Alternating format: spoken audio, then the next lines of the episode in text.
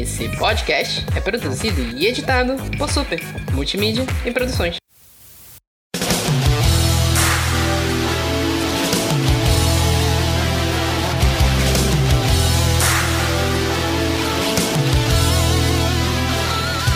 Olá, internet! Aqui é o Vitor Rogério do Super Literário e branco é tudo filho da puta.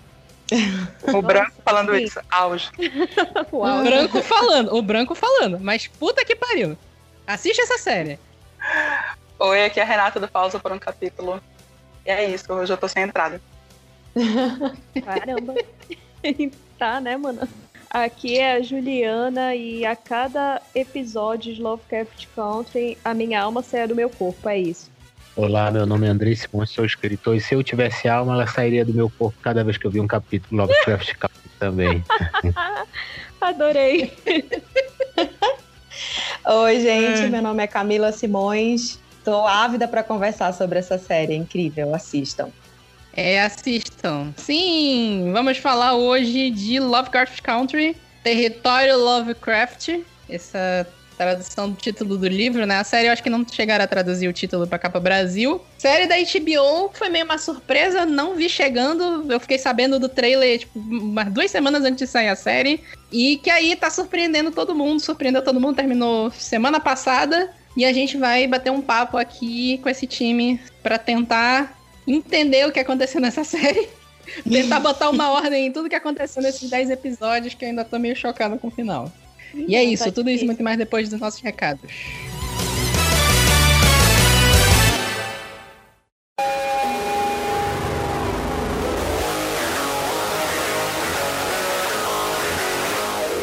Fala pessoal, vamos para os nossos recados de hoje. Sempre lembrando para vocês seguirem a gente em todas as redes sociais, tudo super literário, Instagram, Twitter e Facebook.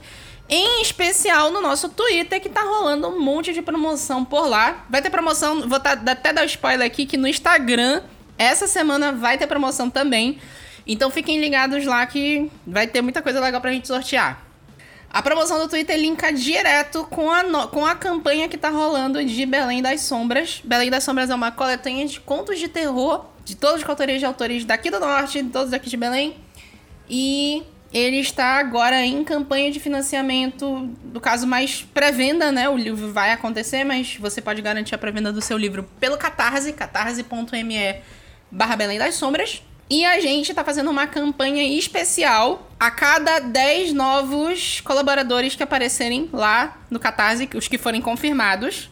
Acho que atualmente a gente está com 17 colaboradores a gente vai fazer um sorteio de um dos autores do livro. Como a gente já completou 10, no nosso Twitter tá rolando até amanhã à noite, da manhã 6 horas, a, a promoção do livro do Andrei Simões, o tal O Senhor da Putrefação. Então vocês podem ir lá, tá no tweet fixado, é só da RT, seguir a gente, seguir o Estante das Traças e marcar dois amigos na, nos comentários. Então, sigam a gente lá, não, não percam, que vai ter bastante promoção. Colaborem com a campanha de Belém das Sombras. E se vocês não puderem colaborar, compartilhem para que mais gente saiba que a campanha existe e que o livro possa ter cada vez mais sucesso. E lembrando também que a Carol, que é a nossa participante aqui do Super Literário, que ela não tá nesse episódio, mas já vai voltar em breve, ela tá soltando nas redes sociais dela, é, Carol Pelima no Instagram e no Twitter, todos os novos detalhes do livro dela que vai sair em breve. Ainda não tá com a data confirmada, mas ela soltou o book trailer hoje e vai revelar a capa em breve. Então ela tá soltando todos os detalhes do novo livro dela, Mapas do Acaso. E vale vocês seguirem ela para saber as novidades. E amanhã, segunda, às 18 horas, a gente vai ter a nossa live Elite News, nossa live semanal sobre as notícias da semana, que não pode acontecer, infelizmente, na sexta, mas vai acontecer na segunda. E a Carol vai estar lá com a gente para falar sobre o livro novo. Então, se vocês querem saber todas as novidades sobre esse livro, que eu já li antecipadamente, eu posso dizer, destruidor, vão lá, vão participem da nossa live e saibam todos os detalhes. Sigam também o Pausa para um Capítulo em todas as redes sociais, Pausa para um Capítulo no Instagram e no Facebook, Pausa de Capítulo no Twitter. E fiquem aí com esse super bate-papo que a gente fez sobre Lovecraft Country, já dizendo desde já, assistam a série, é bom demais. A gente tem uma parte do início do papo que é sem spoiler, para quem não viu a série. Depois de um tempo eu aviso. A gente começa a dar uns spoilers no início, uns spoilers mais leves, depois uns spoilers mais pesados. Então vocês podem decidir até que ponto vocês escutam esse bate-papo se você não viu a série ainda. Mas eu garanto, dá pra, dá pra ouvir os spoilers e ver a série depois, não estraga. A série é espetacular, todo mundo tem que assistir. E é isso, até a próxima.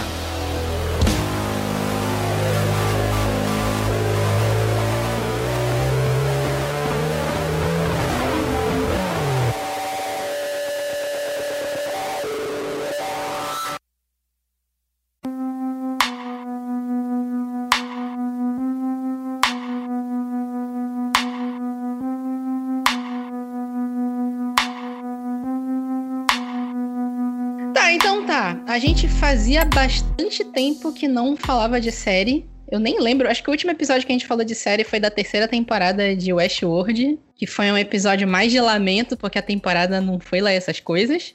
Então, fazia um tempo que a gente não. Nossa, a terceira temporada de Westworld foi horrível. Eu- Agora que eu consegui processar tudo, eu reouvi o episódio, a gente ainda tava meio na esperança de não ter entendido, mas aquela terceira temporada foi terrível. Não, Fazia um tempo que a gente não parava falar pra de falar bem. Hoje vamos, Vamos falar, falar de coisa, boa. já. Vamos falar da Tech Pix hoje aqui. então, Eu vi essa chegar. é, né?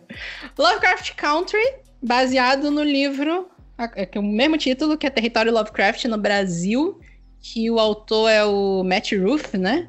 Ele veio como uma série. Eu não tava sabendo, não sei se vocês estavam sabendo que vinha essa série. Vocês estavam sabendo já de longa data que essa série estava sendo produzida? Com três meses Sim. de antecedência só. Eu Três cheguei, meses, né? Eu cheguei a ver o trailer, mas como eu fiquei cagada de medo, né? Frouxa que sou, eu não, não pesquisei, não me interessei em conhecer bem mais. O que me interessou mesmo foi depois que a série iniciou e eu fui vendo excelentes comentários aí de, das pessoas que eu principalmente sigo aí no Twitter, aí começou a despertar meu interesse. É, eu não sabia, a gente já vai recebendo quando tem o trailer por aí, enfim. É, o Andrei já devia saber há poucos meses, como ele falou, e aí depois eu fui me interessando, né? Bem, tem um livro de mesmo nome, é recente, né? 2016 é muito recente, aí teve aí o interesse da Misha Green por produzir, e olha, assistam, gente, que vale muito a pena. Vale faz, dar um destaque aqui para toda a equipe que tá por trás dessa produção. A gente esquece o J.J. Abrams, né? Que o J.J. Abrams tá meio queimado esses tempos, né? E ele tem um, um potencial para estragar as coisas, estilo Lost. Mas tem o Jordan Peele por trás, que é um Isso, cara um dos produtores. já com. Jordan Peele é um dos produtores, ele tá com uma moral bacana na- nas produções dele. O Jordan Peele, ele veio, ele bast- veio com bastante sucesso com o, o Corra e o Nós, que era o filme com a Lupita Nyong'o, que, é um, que ele tá ligado muito com esse universo de terror. Ele tá na produção do A Lenda de Candyman, que era pra sair esse ano, vai sair ano que vem, quer dizer, depende do coronavírus, né? Mas deve sair ano que vem que ele é meio um remake, meio uma continuação, mas a direção é da Aninha da Costa. Ele tá produzindo o Twilight Zone novo, que eu não tenho como falar muito, porque eu não cheguei a ver ainda, mas tá sendo bem ótimo. elogiado. Ele é o host da série também, não é só o produtor, né? Então, além da imaginação, sempre Uhum. tem um host, né? Era o Rod Sterling, original, e depois foi passando ao longo dos remakes, né? E das continuações, na verdade. E a é primeira temporada é incrível. muito boa. Pois é, o Twilight Zone novo eu não vi ainda. Eu vi muito original, mas o novo não, não, não me meti ainda a ver.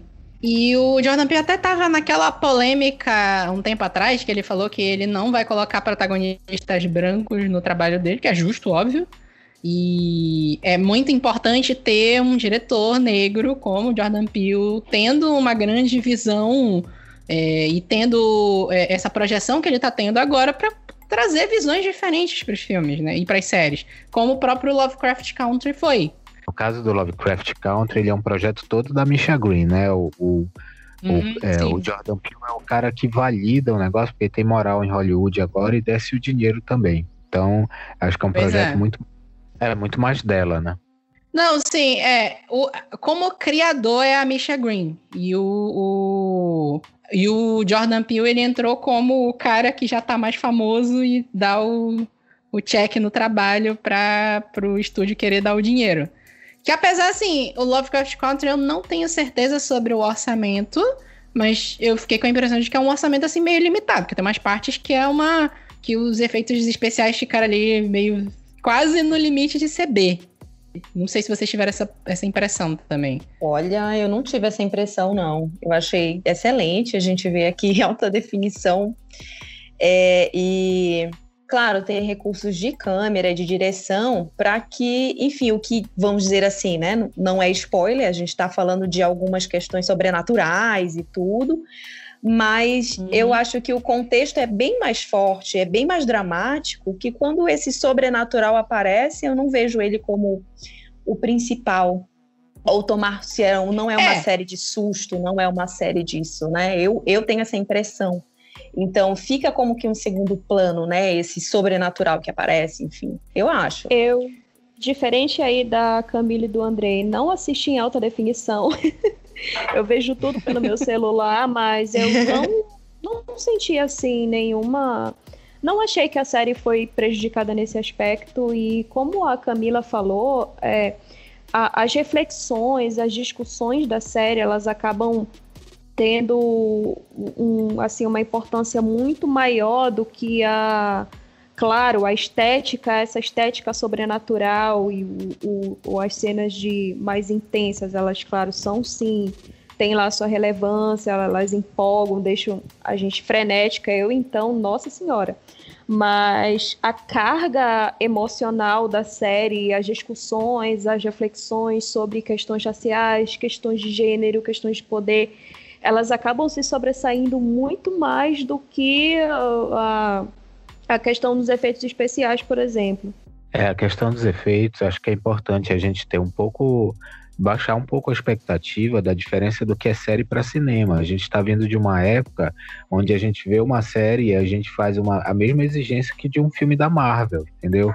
Então, eu é. sou de uma época que eu vi uma série chamada Manimal, que era um cara que virava cobra, águia e tigre, e tinha sempre a mesma cena de transformação na série, e ele não virava mais nenhum outro bicho por causa de citações.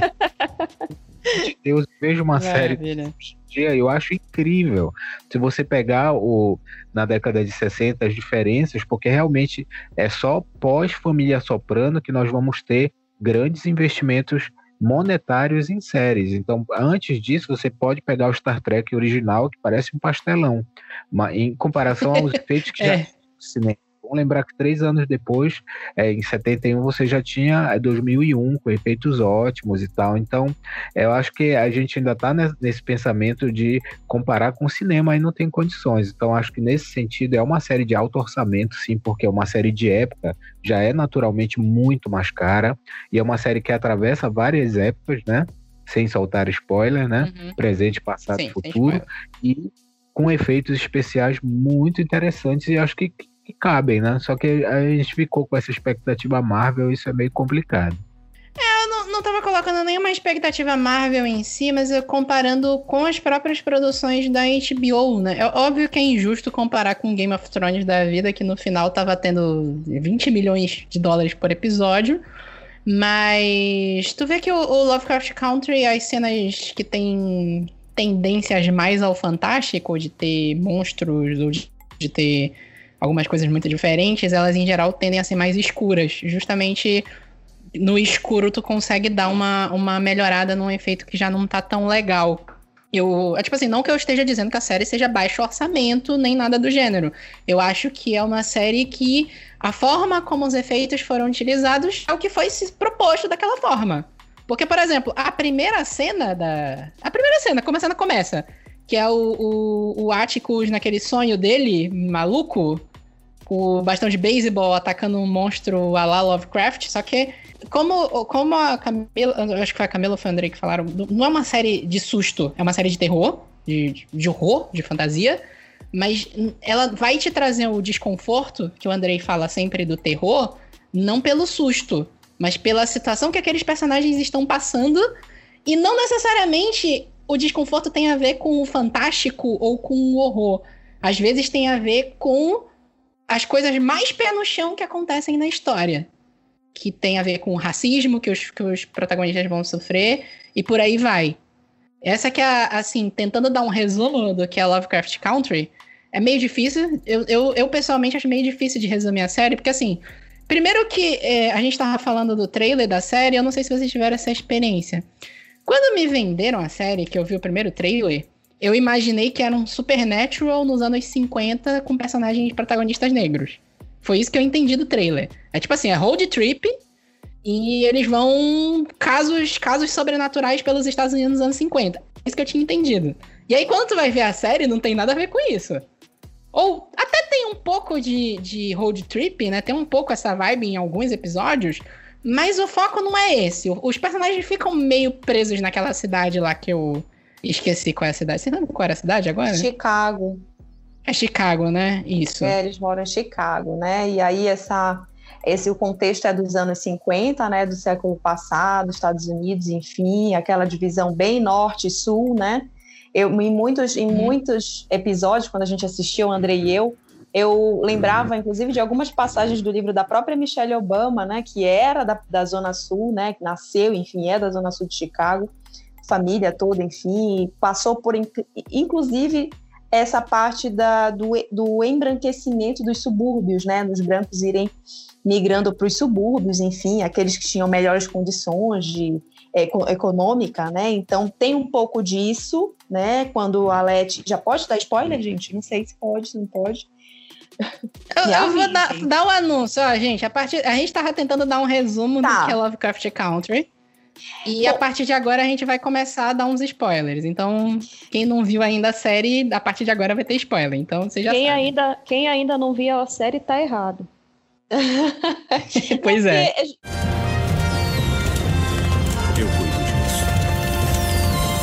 É justamente, a gente está falando de, dos anos 50 nos Estados Unidos, 50 do século passado, né, 1950.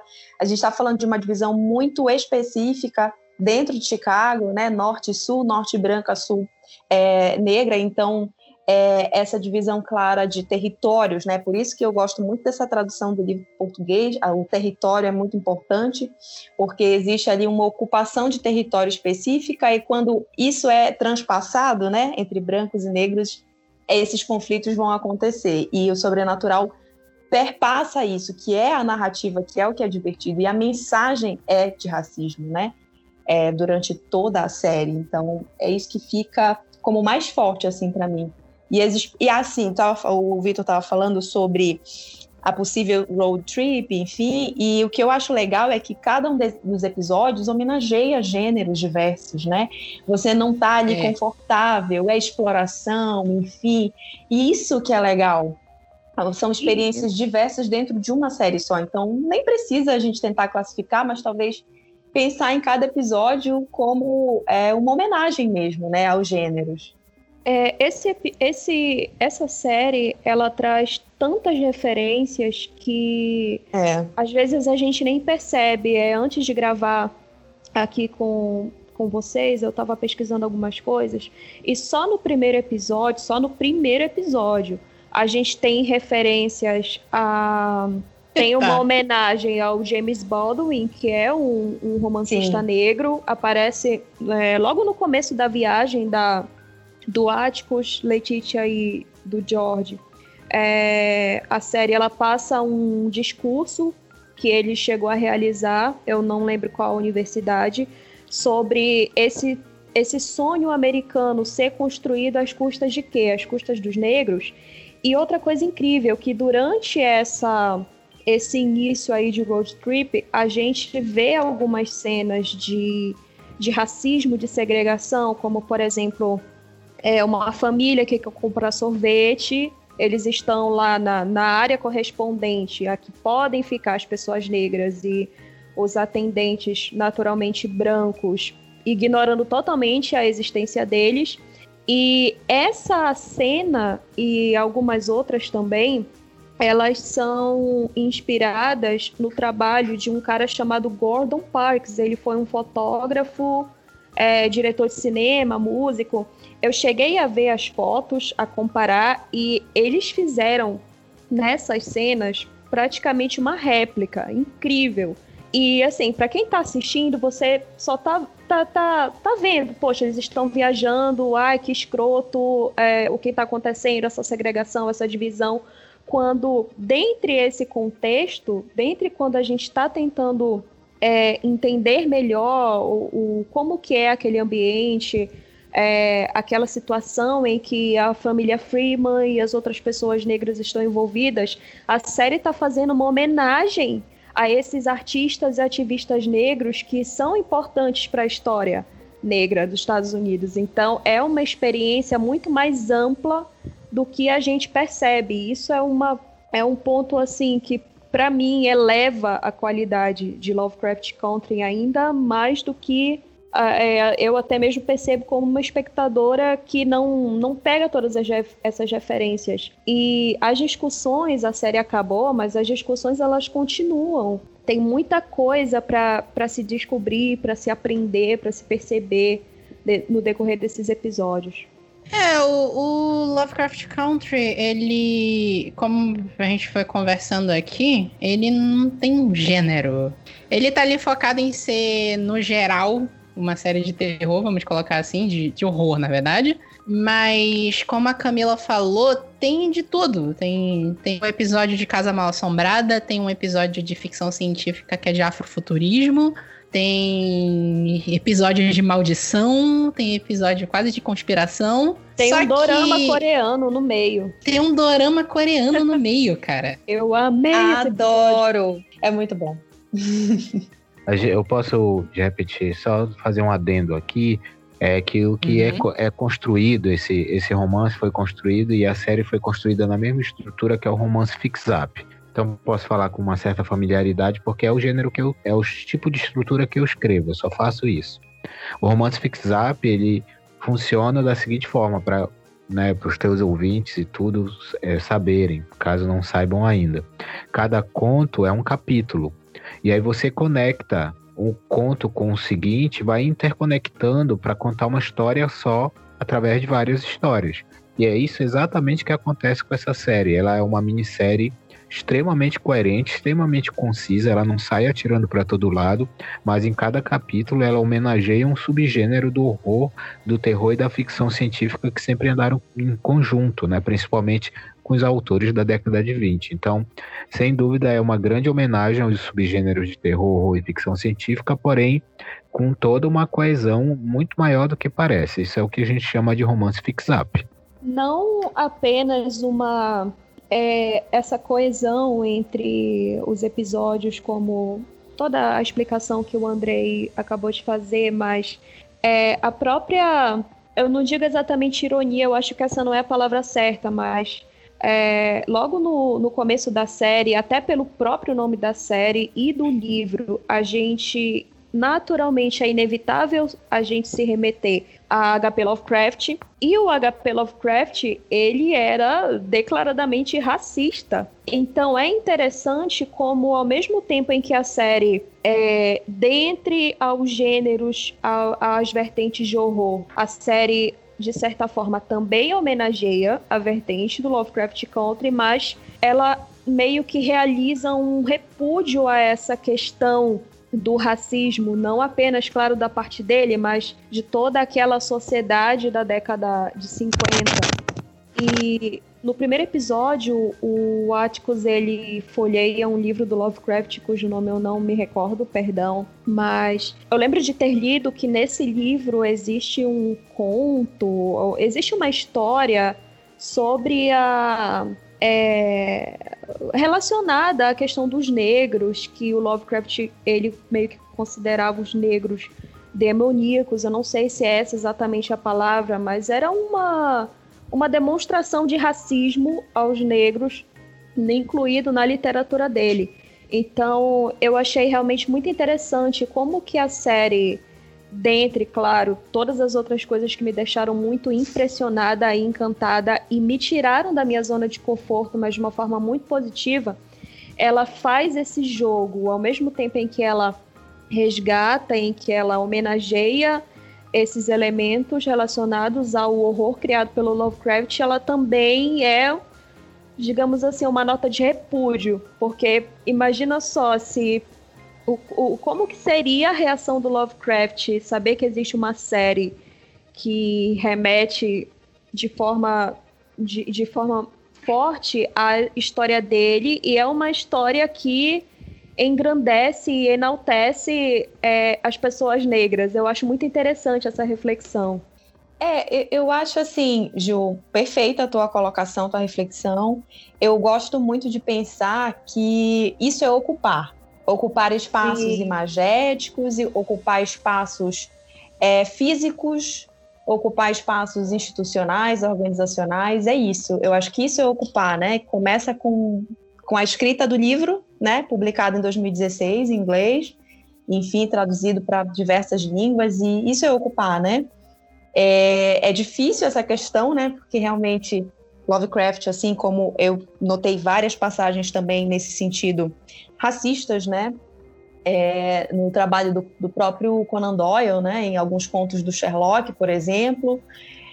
É difícil, porque se a gente vai tentar é, julgá-los pelos olhos de hoje, é bem complicado, né? São homens das, das suas épocas, são pessoas das suas épocas, é, e tinham isso como correto, tinham isso como o que era vigente moralmente na época.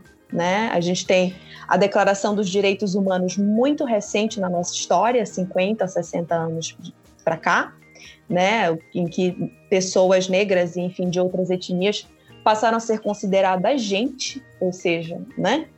A gente tem aí as lutas das mulheres também para tentar ser inclusas como cidadãs, como pessoas pensantes. Então isso tudo é tão recente na nossa história e a luta já estava lá né? E eu acho que isso é uma forma de ressignificar esses espaços, espaço da literatura, do audiovisual.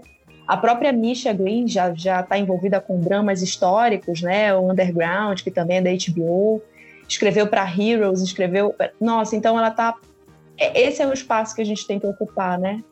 Imageticamente, o imaginário e a gente está aí. Eu acho que ela está aí para isso. E foi uma experiência muito feliz essa série, muito feliz mesmo nesse sentido. É, eu acho que essa parte da ocupação de espaços é importante e trazer cada vez mais autores, atores, produtores, diretores negros, gays, lésbicas, de todos os grupos de minorias ter, terem cada vez mais espaço até para se terem visões diferentes. Sim, não só para trazer algumas coisas, né? Eu é, além da Misha Green, que a gente tem falado como criadora de fato da série, né, argumentista central, cinco episódios foram dirigidos por mulheres, né, cis. É, aliás, não sei se elas se identificam como, mulher, como mulheres todas, enfim, mas pelo menos pelo nome a gente pode identificar. Isso é muito importante, justamente pelo que o Vitor está falando a, a visada de direção vai ser diferente, a prática da direção pode ser diferente. Então, para trazer novos olhares, né? Esse que é interessante. É, agora, isso que tu falou do Lovecraft, que o Lovecraft é, é, racista, não tem o que se discutir sobre isso, mas existe essa discussão. A gente até falou rápido disso no, no podcast que a gente falou de tretas literárias meio sobre separar o autor da obra e sobre essa questão do autor ser o produto de uma época. E eu acho que até existem, existem alguns autores que a gente pode pegar e ler e falar. E tem algo que se aproveita dessa obra aqui. E o autor, ele era um produto da época dele, e ele era machista, ou racista, ou homofóbico, o que quer que seja. Isso é algo que se aplica, tipo assim, super à ficção científica, por exemplo, amo Isaac Asimov, mas ele uhum. é extremamente machista nos livros dele. E Sim. é complicado tu dizer que ele era produto de uma época, porque na, a, a Ursula Le Guin era contemporânea dele. E ela já estava discutindo coisas muito além do que o Asimov jamais pensou em discutir naquela época sobre sexualidade, sobre mulheres é verdade, e por aí vai. É.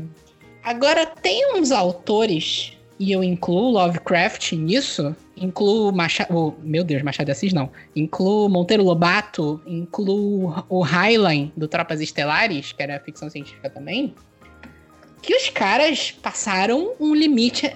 Tem um limite que eles passaram ali. Deixou de ser só produto de uma época. Eles eram eugenistas. Sim, o sim. Monteiro Lobato, ele era um racista eugenista, por eles, os pretos tinham que ser assassinados. Isso tu pode uhum. ler no livro dele. O Lovecraft é nesse nível. O Robert Heinlein, ele era um militarista. Se tu lê Tropas Estelares hoje, é um comercial de militarismo. O, cara, o sonho do cara era que o, o mundo fosse um grande universo militar, que todo mundo vivesse na ordem e caos. E, e eu acho importante, é muito importante trazer essa discussão, porque Lovecraft agora, eu não sei o que, que aconteceu, se Lovecraft só ficou mais famoso e tá todo mundo republicando agora, ou se tem obras dele que caem em domínio público, mas tá saindo muita republicação de Lovecraft, eu que um tempo atrás era quase impossível de tu achar. É. é. Eu não sei se o Lovecraft tá em domínio público, mas a gente tá tendo muita republicação dele esses tempos. Ele tá em voga, né? E eu acho que é muito importante ler a obra dele, porque tem coisas a se aproveitar. Ele, de fato, trouxe muitos conceitos que são hoje importantes para o que se é terror e o que se discute. Mas, assim como Monteiro Lobato, que caiu no domínio público também, a gente precisa discutir o racismo que existe nessas obras. É muito importante isso. E entender que eles eram pessoas que não são exemplos a se seguir. São pessoas que eram eu, eu não sei qual o juízo de valor coloca. Eles eram racistas, eram pessoas racistas eugenistas. Não era só a pessoa que tá no, no conceito daquele do, do, do, racismo estrutural, aquela pessoa. Ele vai além. Ele vai além disso. Ele, ele era um militante racista. Eram Sim, pessoas que você é. com certeza veria dentro da Ku Klux Klan. Eram pessoas que, se pudessem, estariam no massacre de Tulsa queimando. Não, é complicado. Esse, essa é. que é a é. questão. Não, como eu falei do Conan Não, Doyle, que eu, achei interessante, só para vocês verem um contexto como é diferente, por exemplo, do que o Victor está falando agora. Tem um dos contos, enfim, um personagem que não é o Sherlock, que não é o Watson, inclusive, é um outro personagem que ele está falando, que é um personagem que é, é, branco, europeu, e aí ele comprou um escravo, né, é, pigmeu, ou seja, enfim, uma pessoa, uma estrutura mais baixa, negra, enfim, de uma etnia específica, e é, guardava ele, né, mantinha, mantinha essa pessoa, enfim, não considerada pessoa na época, dentro de uma jaula e esse pigmeu era mostrado no, no na feira todos os dias, enfim, em, em troca de, de dinheiro, né? É como eles faziam dinheiro, enfim, esse personagem. Não vou lembrar em que contexto agora. Então, ele não estaria apenas descrevendo algo que acontecia na época, não me pareceu que foi um apoio a esse tipo de situação, mas algo uhum. como moralmente Sim. aceito, entende? Então, um retrato. É. Então, a gente tem que avaliar realmente Tenestes. É, é complicado falar, mas a gente tem que expor para a gente pelo menos refletir sobre, né? É. É uma outra coisa, eu acho. É, tu tem, tu tem autores que, tipo o próprio Conan Doyle, que ele vai ter um racismo no texto dele, que acho é, que é aquela coisa que tá no né? subtexto é estrutural, que ele relata do, do que existe do dia a dia, do que ele convivia. E, e, como eu falei, tem livros tipo do Monteiro Lobato, O Presidente Negro, que são obras eugenistas, são obras racistas, sim, sim. porque o cara era panfletário mesmo. Que, é. para mim, na minha opinião, era o caso do Lovecraft. Eu acho que o Lovecraft era panfletário. Então, é isso que a, que a Jubes falou, que eu fiquei pensando, realmente, fiquei imaginando o Lovecraft hoje se retorcendo no túmulo dele, sabendo que o, a obra dele serviu de, de inspiração para uma série como Lovecraft Country, né? Eu acho que pode ser por aí, porque ele era mais xenofóbico, né? Na verdade, de maneira geral, assim. Mas, é, sim, sim, aí tem a ver a eugenia mesmo, né? Eu sou, eu sou superior, mas é realmente é isso, é complicado de julgar, tem muita coisa boa que a gente tem uh, tirar a partir das leituras, né? Eu acabei recentemente de ler uhum. o Conde de Monte Cristo, próprio Alexandre, Alexandre Dumas negro, mãe negra, enfim. Mas é, em vários momentos é, é retratado que as viagens além mar para a África, para o sul da África, do continente africano, né, na verdade, é, são viagens interessantes para ficar rico, é, enfim, né? Então, o que, que é isso? É uma exploração direta, né? É, enfim, nesse contexto colonizador.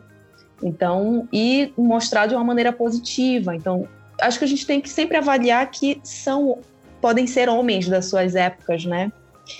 Ali uhum. o próprio Alexandre Dumas pensa é, a, a viagem, a vida toda do personagem principal, que é o Dante, ele é um explorador, é um conhecedor do mundo, enfim. Tem ele, inclusive, escravos em seu né, na sua staff ali, cuidando dele. Então, É. tá vendo? É, é complicado de avaliar, né? Mas uma obra incrível É, de viagem, de exploração. É. Eu cuido disso. Tá, eu queria passar agora rapidinho pra gente falar um pouco do elenco. A gente falou um pouco da produção, né? Falou da Misha Green. A Misha Green, eu não conhecia ela de antes do, do Lovecraft Country. Eu sei que ela tem alguns filmes já na carreira dela. Eu sei que ela participou dos roteiros de Spartacus também. E que ela escreveu algumas coisas. também. Sons of Anarchy também. Sons, É Sons of Anarchy. Oh, meu Deus. Sons of Anarchy. Peraí, Isso. consegui. Nunca assisti, gente. Nunca assisti. Eu, eu, eu acho que a. Renata, tu já assistiu, não já assistiu, Renata? O André adora também. Eu desisti Renata- na primeira temporada Renata. porque eu não suporto a cara do Charlie. Não, não consigo. Eu lembro, eu lembro que eu já conversei contigo sobre Sons Sim. Anarchy por causa do Charlie Hanna. é, exatamente. Mas A série é incrível. o Charlie gente, Hanna tem cara de aí- antipático mesmo. Aí a gente vai passar a noite falando dela, porque ela é uma releitura É, né? shakespeariana da- do sonho americano, escrito por um cara que passou muito tempo preso, então é uma outra É. história incrível. Vamos É em frente com episódio. Lovecraft Country. É. É. Não, assim, a da, da Mish- Misha Green, ela teve envolvida com Spartacus, com Sons, Sons Oh, meu Deus! Sons Ai, of Anarchy. Anarchy. Filhos da Anarquia! Filhos, filhos da Anarquia, pronto. Série dos motoqueiros com o Charlie Hunter. Pronto. Dos motoqueiros. E eu sei que ela escreveu umas séries de ficção científica pro sci-fi também. Mas aí, a primeira coisa que eu assisti dela foi Lovecraft Country. Comecei muito bem. Aliás, eu tinha visto um pouco de Spartacus, mas eu não conhecia, não, não vi tanto. Como a gente falou, tem o Jordan Peele na produção e o J.J. Abrams, mas, né, o J.J. Abrams, a gente, né, dá, dá aquela apagadinha ali, principalmente depois do episódio 9. E a gente tem, eu acho que como personagens principais, que é o, o Jonathan Majors, que é o Atticus. Eu não conhecia ele também. Eu sei que ele agora foi confirmado como. Ele vai ser o Kang no, no universo Marvel, que eu achei espetacular, que o Kang é um dos melhores vilões da Marvel nos quadrinhos. de- de- e, tipo assim, ele tem um potencial pra ser um vilão espetacular de ser sério ou de ser muito tosco. E aí eu já tô animado pra ver ele. Mas assim, dele mesmo, ele tá no, no destacamento Blood, que é da Netflix, que é com Spike Lee. E, tipo assim, não conhecia ele, achei ele um ótimo ator. Assim, pra carregar a série, ele, ele, tipo assim, não tem exatamente um protagonista a, a Lovecraft Country. Todos os personagens têm a sua importância. E uns personagens que tu acha que são meio secundários, de repente ganham um episódio inteiro só pra eles. Tipo a, a, a Hipólita. Tipo assim, É ela tava mega Rainha! E pra mim, o melhor episódio, gente. E também, meio como protagonista, tá a Journey Smollett, que é a Letitia. Que aí ela eu já tinha visto porque ela fez o Aves de Rapina. Esse ano, que é como Canário Negro. Era ela? Meu Deus do céu! É. Minha cabeça explodiu aqui. Eu não sabia que era ela, gente, ícone. Que ela tava aqui, pra mim, eu vou, te falar, ela é um dos pontos altos do filme. Não curti muito esse filme, não. A gente até discutiu, a Renata tava, que a gente falou no episódio de filmes ruins. A gente colocou o Aves de Rapina, porque a gente não curtiu muito esse Mas filme. vamos, nós estamos a falando gente- de Lovecraft Country, não de Aves de Rapina. Pois é. A Juni Smollett, ela foi uma das coisas, dos pontos altos do filme. Ela ficou bem legal, de, pelo menos eu curti ela de Canário Negro, né? E meio que tá os dois como foco principal, né? Estão os dois em todos os episódios e é, pelo menos quando venderam a série, se vendeu como se eles se fosse uma road trip com eles, meio que foi, meio que não foi, né? É, Eu não sei, esse elenco eu não conhecia assim quase ninguém. Ninguém mesmo. Eu tava tentando lembrar da, da outra, da, da Cristina, que é a Abby Lee, que eu tenho a impressão que eu já vi ela em algum lugar. E aí eu fui pesquisar e eu descobri que ela fez Mad Max, Estrada da Fúria. Só que eu Ah, não ela lembro. Eu sei era- que tem algum. é. eu- Ela era uma não- das esposas do, do carinha lá, do Immortal Joe. Mortal Joe. É. Uma das que foge. É. Ela tá no Demônio Neon, que é um filme de terror que a galera me falou pra caramba pra assistir. Ela fez aquele filme horroroso, Deuses do Egito. Ela é uma das deusas que eu não lembro agora. É, é um filme genérico, Deuses do Egito, né? Mas beleza. E, e eu não lembrava, porque eu vi esse filme. E é horrível que a, a- a Torre Negra, ela tá na Torre Negra também. É- Era, era que eu queria lembrar. Só que, tipo assim, eu sei que eu vi a cara dessa mulher, eu não consigo lembrar onde. Esse é o negócio. Mas assim, é, eu não conhecia ninguém, nenhum de- desses atores. Eu não- nem tinha me tocado que a, a atriz que fez a Letitia, ela fez o, o Ave de Rapina. Mas eu, eu creio que na série do Lovecraft Country, todos eles entregaram mais do que bem os seus personagens. Porque é Sim. como o Vitor falou, a teoricamente, esteticamente nas promoções, o Atticus e a Letitia seriam os protagonistas, mas não tem como pontuar isso, até porque é, considerando a forma como cada episódio foi acontecendo, como a história foi sendo contada, de acordo com a, a explicação que o Andrei fez, é, é como se cada um, cada personagem tivesse o seu protagonismo, inclusive alguns que a gente menos esperava, como a Hippolyta. Gente, aquele episódio, aquele episódio, pelo amor de Deus, eu já tava, já tinha saído aí de uma semana impactada com o episódio focado na história lá da Coreia, da lenda da Kumiho, e aí já embarco de cabeça naquela jornada afrofuturista da Hippolyta. Então, até a própria Di, a Diana, gente, que foi aquela menina, Deus do céu. Todos eles estão simplesmente incríveis, incríveis. Parece que, não sei, é, é a forma, claro, como a história foi sendo contada e como eles foram é, dirigidos né, pelas pessoas responsáveis pela série também influenciou bastante. Eu acredito que todo mundo ali não estava ninguém solto, todo mundo entregou mais do que a gente esperava. É a própria, a própria Diana Di, que é a Jada Harris, que ela também não, não tem uma carreira muito extensa, não. Eu, eu, eu sabia que eu conhecia ela, que eu acabei de ver que ela fez uma participação em Glee, muito tempo atrás, e ela era pequena, mais, bem mais nova. E aqui, o episódio que ela tá sendo perseguida por aquelas duas entidades, e me lembrou um pouco o próprio Nós do Jordan Peele, é, é muito estética, é muito parecido. E a, a menina ela entregou tão perfeito aquele episódio. é um dos episódios que mais me deu desespero. O- os episódios que mais me deram desespero foi esse dela sendo perseguida e o da casa, no Assombrada. Então. Ai, gente, Cara, é espetacular, cara. Todo mundo, todo mundo, todos os atores entregaram muito bem. E... essa- tipo assim, vejam, vocês têm que ver essa série, cara. Vocês têm que ver essa série. Que- E chegou até aqui. Eu acho que a gente conseguiu chegar até aqui sem dar tanto spoiler, né? Ah, é verdade. É A verdade. gente conseguiu chegar aqui sem dar tanto spoiler. Então agora eu quero que a gente vamos discutir os episódios, as partes que a gente mais gostou com spoilers. Com spoilers pesados. Porque tem umas coisas ainda que eu acho que a gente tem que discutir ali no meio que eu não, não entendi direito.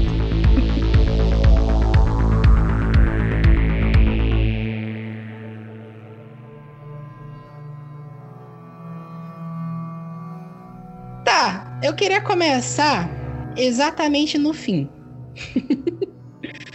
É, qual era o objetivo da Cristina? O que, que a Cristina queria? Ai, gente, hoje mesmo eu estava falando com o Andrei sobre isso, né? Que a mensagem toda, é, é, enfim, tem ali como centralidade o racismo, né? E tudo que eles passam, enfim, nas nos diversos gêneros. E eu falei hoje mesmo com o Andrei mais cedo, eu falei assim, eu acho que o plot da Cristina é muito legal, né? Tem aquele outro episódio em que a própria Ruby, né, irmã da, irmã da Letty, tem a possibilidade de entrar numa pele branca, né, e tirar proveito daquilo, vamos dizer assim, né, viver um dia, alguns dias é, como uma mulher branca, e ela vai desconstruindo tudo aquilo como um ambiente de sonho, né, porque a mulher em si ainda tem limitações, é, mesmo nesse ambiente da mulher branca, né?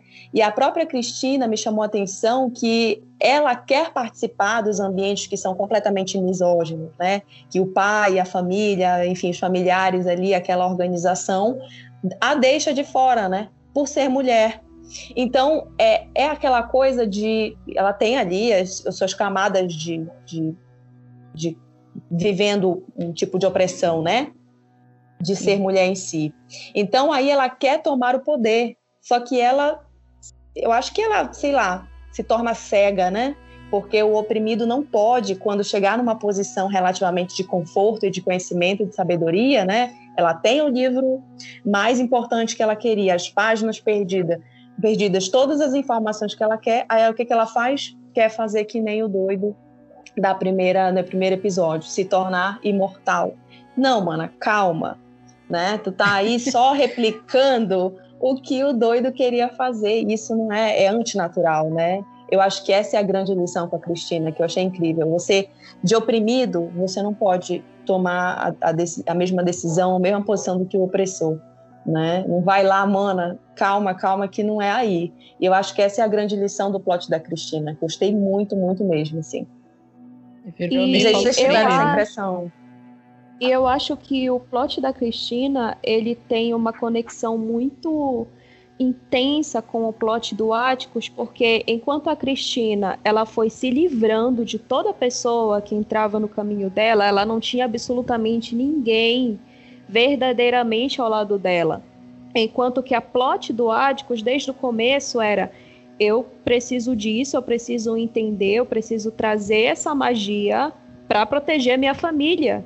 Pra até nós. que é, para nós, é o até que nós, no é. final, até que no final a, a- é, ele tem lá aquela revelação com a ancestral dele, a Hannah, e ela fala: "Olha, você vai salvar todos nós. Você não vai salvar só a nossa família, só a Letícia, só o George, você vai salvar todos nós". Então, a gente tem aí um cenário em que movida pela ganância, e, e ela, a, a Cristina, ela destruiu a, a pessoa que, é, vamos dizer assim, o máximo de que alguém já se importou verdadeiramente com a pessoa dela, que no caso foi a Ruby. A Isso. gente pode meio que fazer esse paralelo em prol de atingir esse objetivo da imortalidade, enquanto que o Atticus ele não estava sozinho, não era uma batalha ela contra o Atticus, era uma batalha ela contra o Atticus e a família. E ela perdeu por causa da família, por causa das outras pessoas que estavam ali para para impedi-la de, de, de atingir aquele objetivo em nome da proteção deles, não apenas deles como negros, como proteger todos os negros, mas de se proteger como pessoas que se amam, como aquele grupo de pessoas que se amam. E isso que eu achei muito incrível, essa essa dualidade, muito muito incrível e muito bonito. O que eu fiquei assim da Cristina, é, isso vai muito com a minha entrada do podcast, porque tu tem um monte de situações fantásticas, um monte de monstro maluco, um monte de coisas bizarras, estilo universo do Lovecraft. E as piores coisas que acontecem é porque tem um branco no meio. O branco só entra em Lovecraft Country pra foder com a vida dos personagens principais. Não tem uma pessoa branca que preste. E aí eu ficava vendo a Cristina, porque no início da, da série, tu não sabe qual é a dela. Tu não sabe Sim, exatamente. Nos dois primeiros episódios, quando ela aparece a primeira vez, tu fica em dúvida se ela tá tentando ajudar eles, se ela, tipo assim, tá só nos interesses dela, se ela tá do lado daquela organização lá que eu esqueci o nome agora, tu não sabe exatamente. Então, em dado momento, eu comecei a pensar assim: ah, será que na verdade ela é uma protagonista que tá só aqui, ela vai ajudar eles, na verdade, no final, e não, sei Não, o quê? não, eu, eu, eu não esperei nada de bom de nenhum branco dessa série. É, também não. É, errado estava eu, claro, né? E aí eu, eu tinha aquela cena que é do- depois que tem o. Acho que é o episódio 9, que tem o velório do amigo da, da Di, da Diana, que a, a Ruby ela fala pra Cristina que o menino foi enforcado, ele foi espancado, enforcaram ele com Arame farpado. arame farpado e jogaram ele na água. E que a, a Ruby tá, ela tá se sentindo extremamente mal por isso ter acontecido e aconteceu porque o menino era preto. E ela meio que é como se ela tentasse trazer um tipo de sentimento pra Cristina, para que Cristina sentisse algo por aquilo. E na cena seguinte, a Cristina tá se utilizando da imortalidade dela pra passar pela mesma experiência, porque ela mesma, ela não conseguiu se identificar, ela não conseguiu sentir a dor da Ruby. A, a pessoa, ela tava num nível de, de, de, tipo assim, eu acho que de privilégio, que ela não consegue se identificar, ela não consegue. Ela, Ela nem tenta, amigo. Ela nem É. tenta ter. É zero A- a empatia, a pessoa. É. Ela, a única, os únicos momentos em que ela tenta é, é, mostrar um discurso aí de empatia com a Ruby é claro por uma questão de manipulação, é, mas ela tenta passar um papo de que mais ou menos, ah, nós temos que nos unir porque é, eu sou mulher, eu também sou muito, digamos assim, eu também sofro dentro aqui da, da de- desse nicho que eu tô envolvida. E, e é um- uma cena assim tão ah, não tenho nem palavras porque a Ruby só olha pra ela com uma cara assim de que minha filha você é branca. Você pode até ser mulher mas você não vai ter a menor ideia do que é ser uma mulher negra então a Cristina tenta vir com esse papo de criar entre elas uma empatia pelo fato de ambas terem é, é, os seus desejos, o- o- os seus objetivos podados por serem mulheres, sendo que, na verdade, é o, o distanciamento entre elas é, é um abismo. E a Cristina, É. ela, além dela não entender isso, ela, ne- ela não tenta ter essa empatia, ela não tenta entender o, o, o, a razão, a, a- ter um mínimo vislumbre do, do sofrimento. Essa cena em que a Ruby fala pra ela, eu quero que você se importe, eu, eu estou com raiva, eu estou com medo. É uma cena muito intensa e a Cristina não passa nem um pingo, nem um sinal de Wi-Fi, ela não consegue entender o que que a, a Ruby e outras mulheres negras estão sentindo, não apenas diante da morte do, do, do garoto, do rapaz, mas de toda essa situação que os negros enfrentam. Inclusive, aproveitando que a gente está falando da Ruby, é, todos os personagens ali, claro, eles têm cenas muito relevantes, cenas muito impactantes, mas eu acho que desse núcleo da Ruby, uma que me impactou bastante foi quando ela tá falando sobre a experiência de, de ter aí passado algumas horas na pele de uma mulher branca, graças aí a um feitiço, a uma espécie de poção criado, desenvolvido pela Cristina. E ela fala assim, porque quando acontece a primeira vez, a gente não tá entendendo nada, claro, como é natural das séries da HBO, mas na primeira vez em que ela está na pele de uma mulher branca, ela fica totalmente louca, sem entender o que está acontecendo. Ela é perseguida na rua por um policial que a leva para a sua casa, lá para a casa da, da Cristina.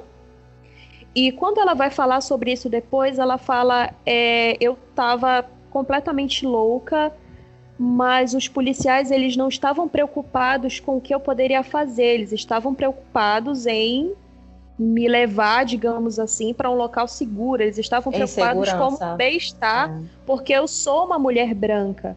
Enquanto que ela, sendo uma mulher negra, ela jamais passaria por esse tipo de situação. Ela não fazendo absolutamente nada, é, ela já seria um alvo de hostilidade e de violência por ser uma mulher negra. Então, sempre paira essas reflexões pesadíssimas e extremamente necessárias no decorrer da série. Eu aproveitei para fazer esse link enquanto a gente estava falando da Ruby e da Cristina. Eu cuido disso. Sim, aí eu queria colocar aqui um espaço pra gente falar quais foram os episódios que a gente mais gostou dessa temporada. Não sei se vai ter mais, né? A gente discute um pouquinho isso depois, porque o final meio que é um final fechado, né? No final. é, O plano todo da Cristina era: quero a imortalidade, preciso do Atticus pra isso. Preciso fazer, usar o Atticus pro, pro ritual pra isso. E no final, meio que tem aquele combo de, de poderes que todo mundo aprendeu ao longo da temporada inteira pra impedir a Cristina. E meio que é aquele conceito de eu tirei toda a magia das pessoas brancas. Quem é branco não tem mais magia, a magia é uma coisa das pessoas negras. E em teoria tá tudo resolvido, né? E a Di, lá com aquele bicho maluco lá, eu não entendi direito em que momento o bicho ficou do lado dela, eu me perdi um pouco ali. Mas eu achei. Eu, eu, eu, eu fiquei meio em choque com esse final, não, não sei se eu entendi direito. Eu tinha esperança até o final de que o Atticus não morresse, mas beleza. Ah, eu não E- tinha esperança. Não tinha. Quer dizer, eu- o meu coração queria, mas eu sabia que não, não, não ia dar. Que não ia E, rolar, né? é, só esclarecendo uma coisa, Vitor, sobre o, o fato lá do Shogot, eu acho que é assim que se chama esse bicho, eu ouvi chamarem assim.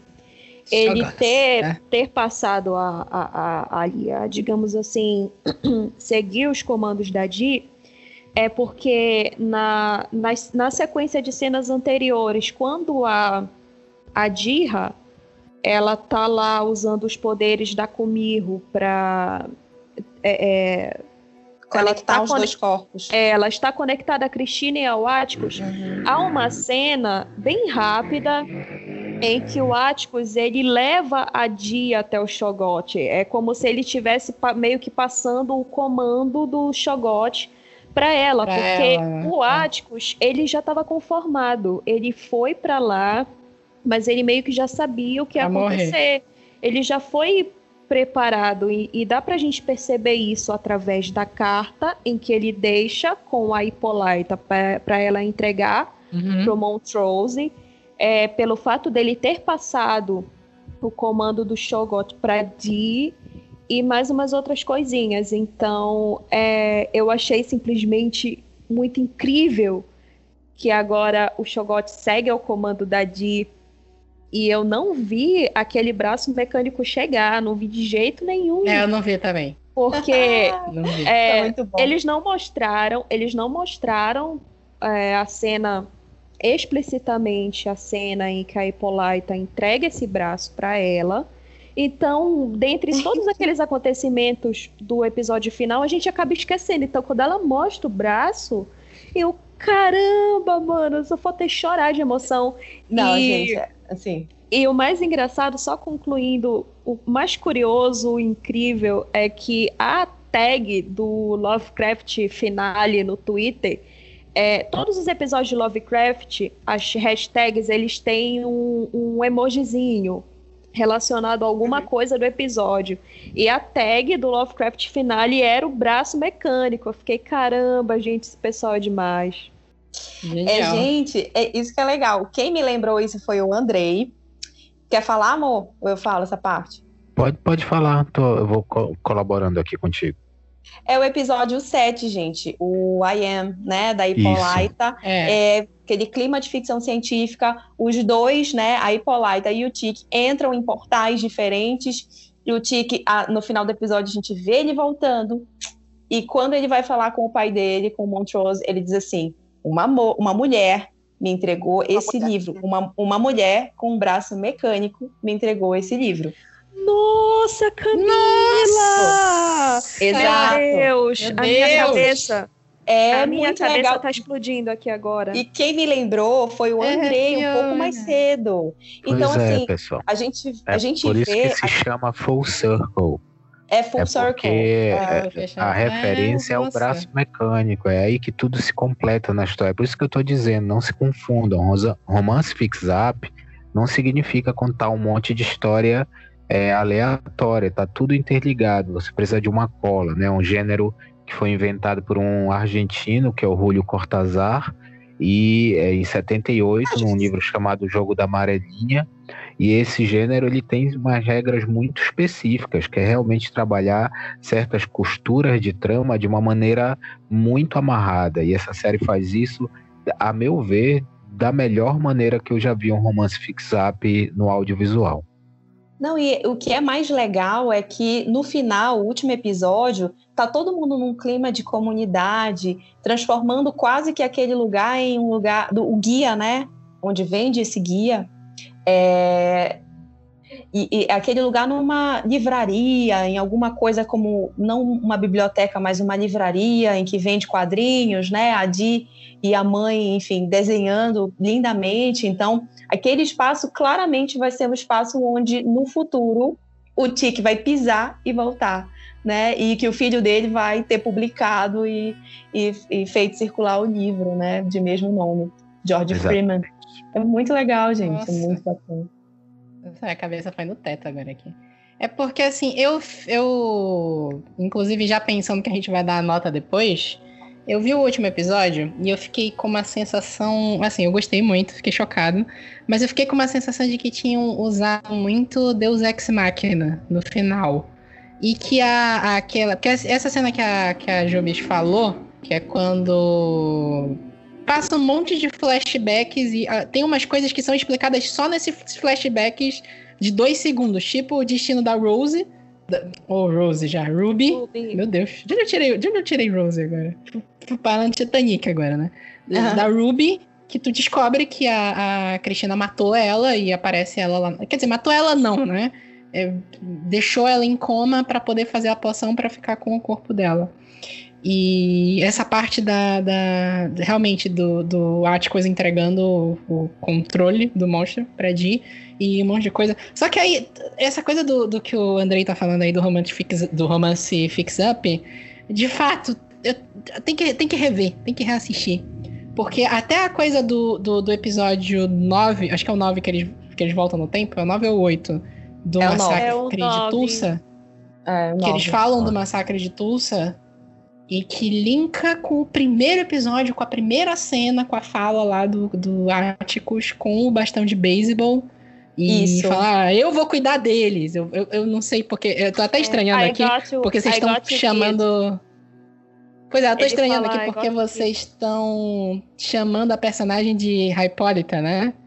Hipólita. Hipólita. Eu... Hipólita, é. Hipólita, pronto. Ah, então pra mim é Hipólita. Aí eu tô estranhando.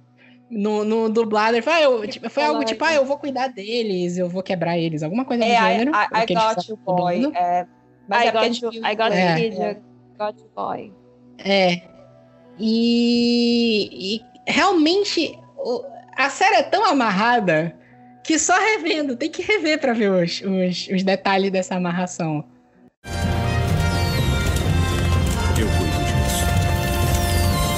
Não, e assim, um outro comentário que eu ia fazer também, que é divertidíssimo rever, né? Adoro. Só para complementar, Vitor, é no episódio 7, o I Am, né? Que é ficção científica total. Eu acho muito bacana que é uhum. é justamente quando ela volta para algumas memórias, algumas coisas que ela vai simulando, né? E ela volta para ser a esposa, né? Ela diz: Eu quero ser agora só a esposa do George. E, e ela fala sobre ela enquanto mulher, enquanto negra, ela foi diminuindo, né? Diminuindo e aí, no sentido de se, de se conter no mundo e tudo mais para ser a mulher, a mulher dona de casa. E claro que ela foi muito feliz, ela fala, é tão romântico aquilo, é tão calmo, né? E ela diz, e, e enfim, ele também como homem, né? Difícil sair, difícil para um homem negro sair, fazer o que ele tinha que fazer para coletar informações para o guia, guia, não era nada seguro, né? Como até hoje a gente não se sente seguro de maneira geral. É, ainda mais enquanto é. mulher. E claro que era para preservá-la. Agora, é, e aí ela mergulha no mundo da ficção científica, numa versão da Terra em que ela pode ter todo o conhecimento dos mundos, né, de diversos mundos. Então eu acho que isso é uma grande lição de que a gente, enquanto pessoas, mulheres ou negros ou não, de maneira geral, é, mas principalmente o que a gente vai chamar de, de, de, de etnias subalternas, daquele que é considerado menor ou minoria, né, esses nomes todos que a gente tem, a gente tem que tomar posse do conhecimento, da ciência. E é isso que é muito legal nesse episódio. Ela está disposta e ela, a conhecer tudo, e ela né? vai e ela vai fazer tudo isso para a filha dela, para que a Exato. filha dela seja tudo o que ela pode ser. E isso. inclusive é no último episódio ela é, não apenas a entrega do braço mecânico, mas é, ela falar para Dee que, olha, você vai voltar a desenhar. Como quem diz assim, minha filha, você, você pode ser tudo que você quiser, você não tem limitações. Ela sendo uma pessoa, uma mulher que ela já teve aquela experiência que é lindamente mostrada no, no episódio. É no episódio 7, o I Am? O é o sétimo. É, o no sete. episódio 7, e ela, ela decide voltar disso porque ela é mãe e a minha filha precisa de mim. E ela quer que a filha dela seja aquilo também. E eu achei isso extremamente simbólico, extremamente bonito. Como Lindo. quem assim, nossa, é, eu finalmente caí na real que eu posso ser tudo que eu quiser, eu não preciso me encolher. Eu vou trazer minha filha comigo, eu quero que ela seja tudo que ela quiser. Porque não é só uma, uma um simbolismo de ela tá fazendo aquilo pela filha dela, mas as pessoas que estão assistindo, as mulheres, as mulheres negras, as mulheres, todas as pessoas podem ser o que elas quiserem. É, eu achei isso muito bonito da, da série. Eu acho que, não sei se é um consenso que o I Am, não sei, pra mim foi o melhor episódio. Não sei. Gente, é muito bom. Não sei. Eu não É consigo muito julgar e assim.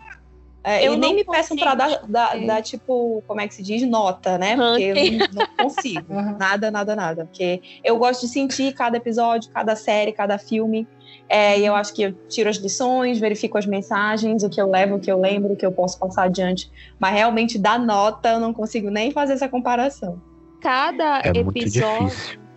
É. Muito difícil, realmente. É. Agora, tecnicamente falando, o nono episódio é o que é Eu Assim, ia falar desse. ganhador de prêmios, assim. Nossa. Porque é lindo, é intenso, é o momento onde a gente tem que entender que numa narrativa, principalmente essas narrativas mais contemporâneas, apesar do gênero ter surgido assim, existe um subtexto e existe a trama. Então a grande sacada da Misha Green, para mim, foi ela fazer um subtexto tão difícil, que é falar de racismo, com uma narrativa tão é, de, com entretenimento tão divertido. Então, ao mesmo tempo que é uma série que te faz sofrer, refletir, ela te diverte no mesmo nível. Não é só um discurso político. O discurso político tem a importância. Você pode ir lá no palanque falar. Tá? Mas a arte ela precisa também ter elementos narrativos, elementos técnicos que transformem aquilo em arte. É por isso que eu digo que o grande paradoxo da arte é que o mais importante é a mensagem que você passa. Porém, porque o mais importante é a mensagem, você tem que ter uma obra muito bem escrita.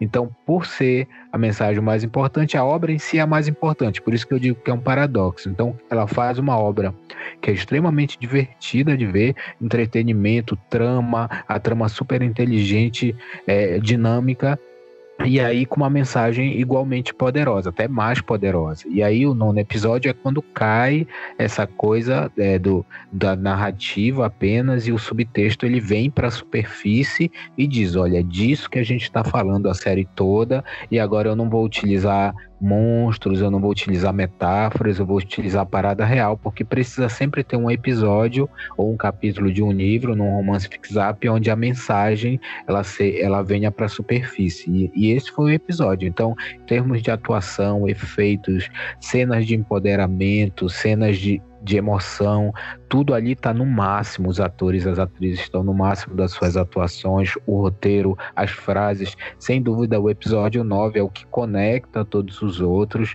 e por isso ele é o meu preferido. Agora, muito difícil essa coisa de julgar qual é o teu episódio preferido. Vê a série toda, pô, né? É muito boa. É. Essa é verdade. Não, é porque, assim, do meu ponto de vista, o, o I Am é, tem um, é, é, o meu comparativo direto tem um episódio que é muito emocional de Westworld, que a Jubes e a Renata sabem qual é, que é o episódio do índio, o Akesheta, sim. da segunda temporada de Westworld. Melhor episódio que pra de mim toda até série até hoje- o momento. O melhor vi episódio da história de Westworld. ver, não. É, Gente, não espetacular. Assiste a primeira e a segunda temporada, a terceira tu vê pra cumprir A tabela, que nunca é muito legal. Ignora. Ignora, mas a primeira e a segunda é muito boa. E tem um episódio que é um personagem que tu vê ele meio perdido na trama e de repente tu descobre o que que tá acontecendo com ele de verdade. É um episódio extremamente emocional. E eu acho que foi isso que me pegou muito com o I Am.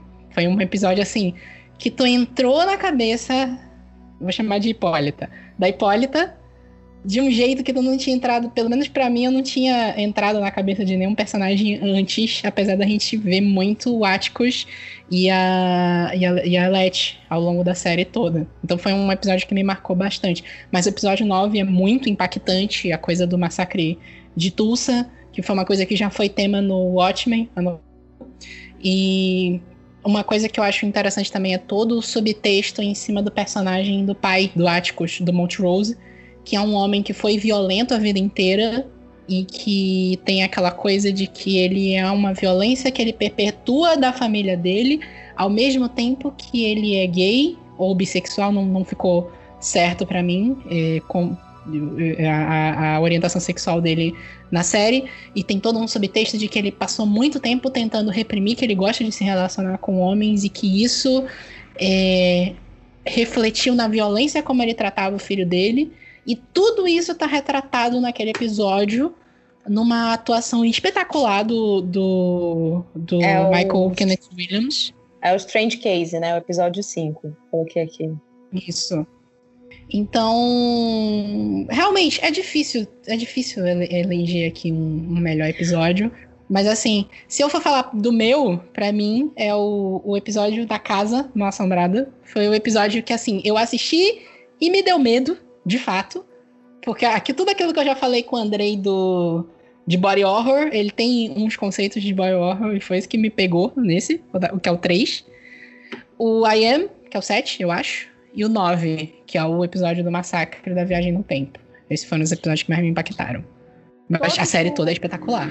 Todos os episódios, eles exercem um impacto único, assim, na gente. Pelo menos na minha experiência. Os dois primeiros eu fiquei. É, tava gostando do que eu tava vendo, mas eu ainda me sentia muito confusa. As coisas começaram a clarear um pouco mais para mim a partir do episódio 3. De um modo geral, os que eu senti bem mais forte o, o impacto da, digamos assim, da grandeza da série, embora, claro, isso não seja apenas mostrado só nesses episódios. A série como um todo é muito grandiosa. Mas eu, eu diria que foi o sexto, o episódio da Kumiho, o, o I Am e o episódio 9. Eu terminei o episódio 9 emocionalmente dilacerada, mas achando lindo. Meu Deus, que coisa mais incrível. O que, que eu assisti aqui? E fora a, as questões que o Vitor pontuou sobre o episódio 9, uma coisa interessante que eu vi é, ouvi, eu não lembro se foi em algum canal no YouTube ou se foi no podcast é, oficial da HBO do Lovecraft Country, mas era uma discussão uhum. relacionada à, à própria violência que a sociedade negra impõe ao que é ser o homem negro naquele contexto da época do massacre de Tulsa. Porque o Montrose, ele deixa muito claro que é, ele é um personagem com muitas cicatrizes, ele tem esse histórico de violência sofrida e realizada no filho dele, mas a violência que ele sofreu, ela vai muito mais do que uma coisa física, porque para ele, o que que era ser um homem negro? O que que ele era ser um homem? Um homem, ele tem que casar, ele tem que ter filho. Ele não pode ser, ele não pode seguir o, o que ele realmente era. Então, a partir disso, a partir do que ele considera naquele contexto, na criação que ele teve, ser um homem negro, ele fez sacrifícios por sinal, tô, tô ficando até que com vontade de chorar quando ele começa a falar sobre essas coisas e, e decide não é, interferir na, no assassinato do primeiro amor dele, que acontecer ali outra vez diante dos olhos dele, e de todos os outros sacrifícios que ele precisou fazer, de todas as outras atitudes que ele precisou tomar para que o Atticus fosse o filho dele. Inclusive, essa cena foi extremamente dolorosa, forte e bonita, porque é, é, paira aquela dúvida de que ah, o pai biológico do Atticus é o George. Porque a gente leva a crer que se trata disso, mas aquele episódio ele vem com um carro por cima da gente, não importa. O Montrose ele fez todos aqueles sacrifícios extremamente dolorosos ele seguiu, digamos assim, a cartilha do que ele considera ser um homem um homem negro para que naquele momento ele pudesse ser o pai do Atticus. E quando ele decide não interferir no assassinato do primeiro amor dele, ele estava ali na cena, ia acontecer. É, foi, foi, digamos assim, como se ele dissesse: eu, eu sofreria tudo o que eu sofri a minha vida toda para que eu pudesse ser o seu pai. Então você é o meu filho. Nossa, eu tô até ficando com vontade de chorar aqui de novo, porque esse episódio ele é muito emocionalmente intenso. É, ele é muito, ele é muito emocionante, é muito intenso, ainda mais quando num outro episódio lá atrás, né, é, o Montrose diz que ele preferiu esconder tudo isso da personalidade dele, né, por conta, inclusive, que que a gente não está considerando ainda aqui, vale considerar, era considerado a homossexualidade considerado doença. Você ia para é é, ficar fechado num manicômio, tá? E, enfim, sofrendo torturas horríveis. Então, é, não só isso, né? Socialmente falando, que a gente ainda tem dificuldades diversas nesse sentido, é, ainda na atualidade, também em pleno Brasil, né? A gente está falando aí de pessoas que vão contra a existência das pessoas LGBTQIA+, então a gente está falando de um contexto dos anos 50 nos Estados Unidos. Né? Então, tem tudo isso que vale considerar. E aí eu quero fazer só um pequeno adendo que o Strange Case, né, o episódio 5, tem aquela cena belíssima dele com um, um, um, amante, vamos dizer assim, né? Porque não acaba não sendo um parceiro, né? Ele vai dormir na casa dele uma vez e ali ele fica, o Montrose fica todo inseguro. É, enfim, por tudo que ele vive, né? Por todo o contexto. Agora aquela cena da boate belíssima, emocionante. Cena mais bonita da série mais bonita, né? E ali linda, no, linda. É, e no backstage a gente, a gente reconheceu de cara duas drag, que, drags que nós somos apaixonadíssimos, né, amor? A Monet Exchange e a Shangela. E a Shangela, né? Ai, gente, a Monet Exchange é tudo pra mim. E eu não tinha. Gente, eu não tinha Amo. ideia que elas tinham participado da série. E não, quando a primeira a cena. Também. A gente a primeira gritou, é. cena é. em que elas apareceram lá na, naquela na, na maquiagem que, ela, que, eles estão se montando, eu fiquei olhando assim. É a Monet Exchange? Eu bati o olho na Monet, eu fiquei, comecei a me tremer toda, que nem um, um, um pincher, e fui procurar no, no, na, no Google, aí achei, eu achei até um vídeo que a Changela mostrou delas no dia da gravação, e eu surtei tanto, eu achei tão incrível tão. Ai, foi, foi, é foi, foi duplamente bonito para mim, tanto pela cena em si, pela, pela narrativa da série, quanto pela participação delas, que eu adoro elas, principalmente a é. Monet. E para mim, aí está, e aí reside a genialidade da Misha Green, que é como eu falei, se você pega um diretor mal intencionado, como Inharito, que o pessoal adora, ama, mas é um cara para mim muito mal intencionado, porque ele te mostra todas é. as mazelas da humanidade, não te dá um respiro, não te dá uma, uma esperança. Ele fez um filme com Javier Bardem, que é o Beautiful, que para mim esse filme assim, é um atentado contra a humanidade, é um atentado contra a vida, porque ele utiliza a arte só para te destruir. Todo mundo sabe que existem as coisas ruins, todo mundo sabe que existe o racismo, todo mundo sabe. Agora você precisa fazer duas coisas. Você precisa pontuar historicamente para que as pessoas não esqueçam, ainda mais numa, numa atualidade de negacionismo que a gente está vivendo. Então é importante pontuar historicamente, mas você não pode transformar isso num fetiche de tortura, como as novelas da Globo fetiche sempre fizeram. Violência, né? Entendeu? Colocando mulheres brancas, é, batendo em pessoas negras, sabe? Só pelo fetiche em si. Então, além dela colocar e pontuar historicamente de maneira muito sábia, ela consegue nos fazer, nos dar uns respiros de, de esperança, de felicidade, porque a intenção dela não é te destruir na cama, é te fazer te matar, pô. Ela te é a intenção da arte é te dar é combustível para lutar contra as injustiças, em vez de te mostrar a injustiça e te destruir com ela. Então, a grande sacada da Michagrinha é esse equilíbrio do elemento do entretenimento com essas cenas de esperança e, obviamente, as cenas dificílimas, porque são pontuações históricas.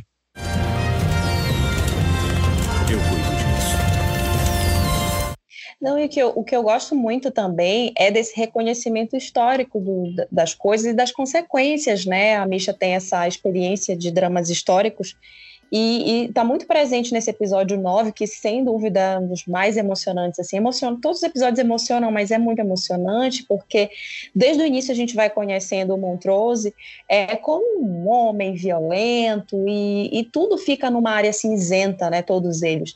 É, cada um tem seus motivos, né? E a gente acaba quebrando nesse episódio. Eu quebrei demais, porque o Montrose não é só um homem violento e que esconde a, a, a, sua orientação sexual por motivos diversos e infelizes né, da história.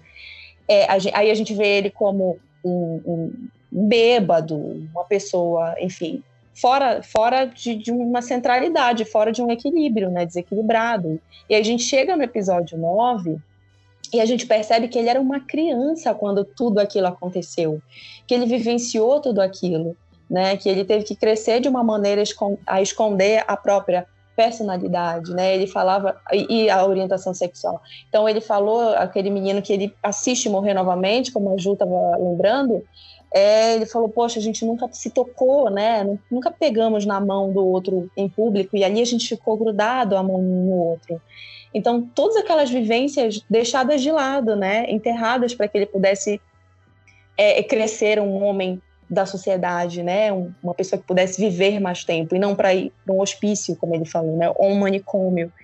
Então é muito emocionante e até me lembrou mais uma vez, eu até comentei com o Andrei, do livro da Michelle Obama, né? Que é Minha História, o título em português, quando ela fala, a mãe dela dizia a ela quando criança, para não caçoar, né? Essa palavra é bem antiga, mas para não fazer bullying com as pessoas que estavam pela rua, os, as pessoas pretas que dormiam pelas ruas no sul de Chicago, né? Bêbadas, jogadas, sem tomar banho, sem teto. Você não sabe o que aconteceu com elas, com essas pessoas, né? A mãe dela dizia. E quando a gente vê exatamente isso no Montrose, né? Uma vida de sofrimento e que acabou caindo, enfim, no alcoolismo e nessa vida de violência, a gente não é que a gente entende, enfim, a gente compreende a o, a construção dele enquanto pessoa, não só personagem, mas pessoas que, sim, são pessoas análogas a pessoas reais, né? É um, é um acontecimento, infelizmente, real, né? É, muito é, emocionante. Não é uma justificativa. Isso, não é, não é que não se é justifique a violência dele, mas você entende porque ele é daquele jeito. De onde veio, né? É que, assim, é. o que o Andrei falou é super acertado, porque o Misha Green ela soube colocar no roteiro uma discussão de masculinidade tóxica de um homem violento, porque ele é violento, e sem, sem colocar uma glamorização da violência e sem dizer que tá tudo bem, que tá certo ele ser desse jeito. É um problema ele ser violento, é um problema ele ser uma pessoa reprimida, e é legal ver que tem gente discutindo masculinidade tóxica, porque assim, a gente tem várias discussões sobre minorias, sobre homofobia, sobre ser gay, sobre ser bissexual, sobre machismo, sobre feminismo, sobre sobre negritude. E óbvio eu sou branco, tenho coisas aí que eu jamais vou entender de fato, mas uma coisa que eu entendo muito bem como uma pessoa que como um homem que cresceu numa sociedade patriarcal escrota é sobre masculinidade tóxica. E isso é um negócio que não se discute, cara. As mais. É, é, a galera mais evoluída, mais humanista, mais avançada, a galera não tá discutindo isso. E é, é muito legal ver de camadas que a galera conseguiu colocar nessa série. Tem muita camada em todos os personagens. E, e camadas é que camadas que, por exemplo, se a gente pegar a série para rever, a gente vai se deparar com coisas Achar que outras. a gente não percebeu da, nas primeiras vezes, seja de referências, seja de interpretações.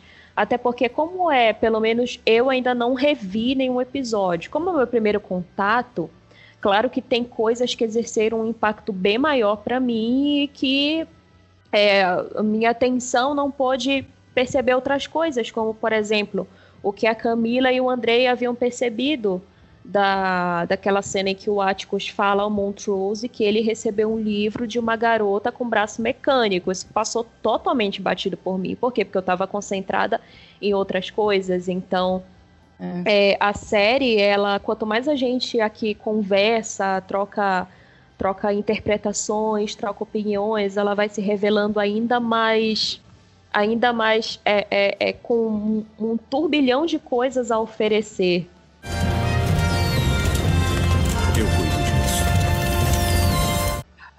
É, bem, meu Deus, eu acho tão bonitinho porque vocês estavam falando que ah, eu não consigo decidir, tipo, escolher de Sofia, eu não vou conseguir escolher o meu favorito. Ai, desculpa, gente, eu tenho meus favoritos sim. E- Não, eu tenho. o meu- os meus eu falei, verbalizei. São aqueles três, são os meus favoritos mesmo. Eu acho que. Primeiro do primeiro, eu acho que é Strange Case. Strange Case foi o, o, o episódio número 5. Pra mim, assim, foi. Porra. Eu acho que falou muito comigo, não por ser, por ser mulher, não necessariamente branca. Falou, pe- pegou aonde dói, sabe? Então, eu gostei muito. Deixa eu ver. Ah, um episódio que é um dos mais bem ranqueados no IMDB, o Diga Bobo, é, foi um episódio que me pegou não só por causa de, como o roteiro colocou, mas aqueles porque eu acho que em todos os episódios ele tem um ponto é, ca- cada episódio tem, tem o seu ponto de, de referência histórica de algo que realmente aconteceu na história negra americana eu acho que com exceção de. Não, não com exceção, não. Eu acho que também conta lá em Meet Me e Daeku. Mas esse me pegou muito do, do assassinato do menino e como eles colocaram até pra série o fato de que o, no, no funeral é, ela a mãe escolheu não, é, não cobrir o, o corpo dele porque ela queria que as pessoas vissem o que foi feito com o filho dela e tal. Então, tipo, é, é, foi complicado. Mas Rewind é, 1921 também foi maravilhoso. Eu acho que é, o Full Circle, que eu esperava assim que fosse o ápice do ápice, aí já não me pegou. Eu gostei muito do- de, de como foi explicado aquelas coisinhas minúsculas na, naqueles flashbacks, mas eu não gostei desse final de temporada. Inclusive vai afetar a minha nota final nessa quando a gente terminar aqui. É, o Full Circle foi o que ficou com a menor nota da temporada. Ele tem um Foi. 7.8. E eu acho que o, o. Eu não sei se foi o Rewind, que ele tá com 8,5, eu não lembro qual foi. Foi. Ele tá com 8,5 e o Meet Me in Daigo tá com 8.4. Foram os mais bem, bem É, na verdade, tem- avaliados. 8.4. E o, o primeiro, o Meet Me in Daigo e Dica Bobo. Foi, Diga foi um episódio muito bom. Por sinal, Tá. falando é, só aí uma última consideração sobre o episódio de Daegu, eu achei incrível e ousado deles terem feito a maior parte do episódio em coreano. Eu achei simplesmente incrível. É. Porque, né, americano é todo Ameri- cheio americano odeia ler legenda. das, né? dos lari-lari pra, É. pra... E isso foi uma coisa que eu gostei muito. E essa lenda, Kumiho, ela é muito, muito explorado na no entretenimento assim coreano. São muitos filmes, são muitas séries que abordam esse tema. E eu estava até falando com alguns amigos que que acompanham também coisas coreanas, eu acompanho muita coisa coreana, que Lovecraft Country mudou totalmente a minha visão de Kumiho. Eu nunca mais vou encarar uma história de Kumiho do mesmo jeito depois de Lovecraft Country, porque é, eu não sou. Eu comentei no início do episódio que a série ela me tirou bastante da minha zona de conforto, mas de forma positiva. Eu não sou fã de história de, de terror nem de nada. Não é assim numa questão de desmerecer a obra, mas é porque eu sou muito medrosa.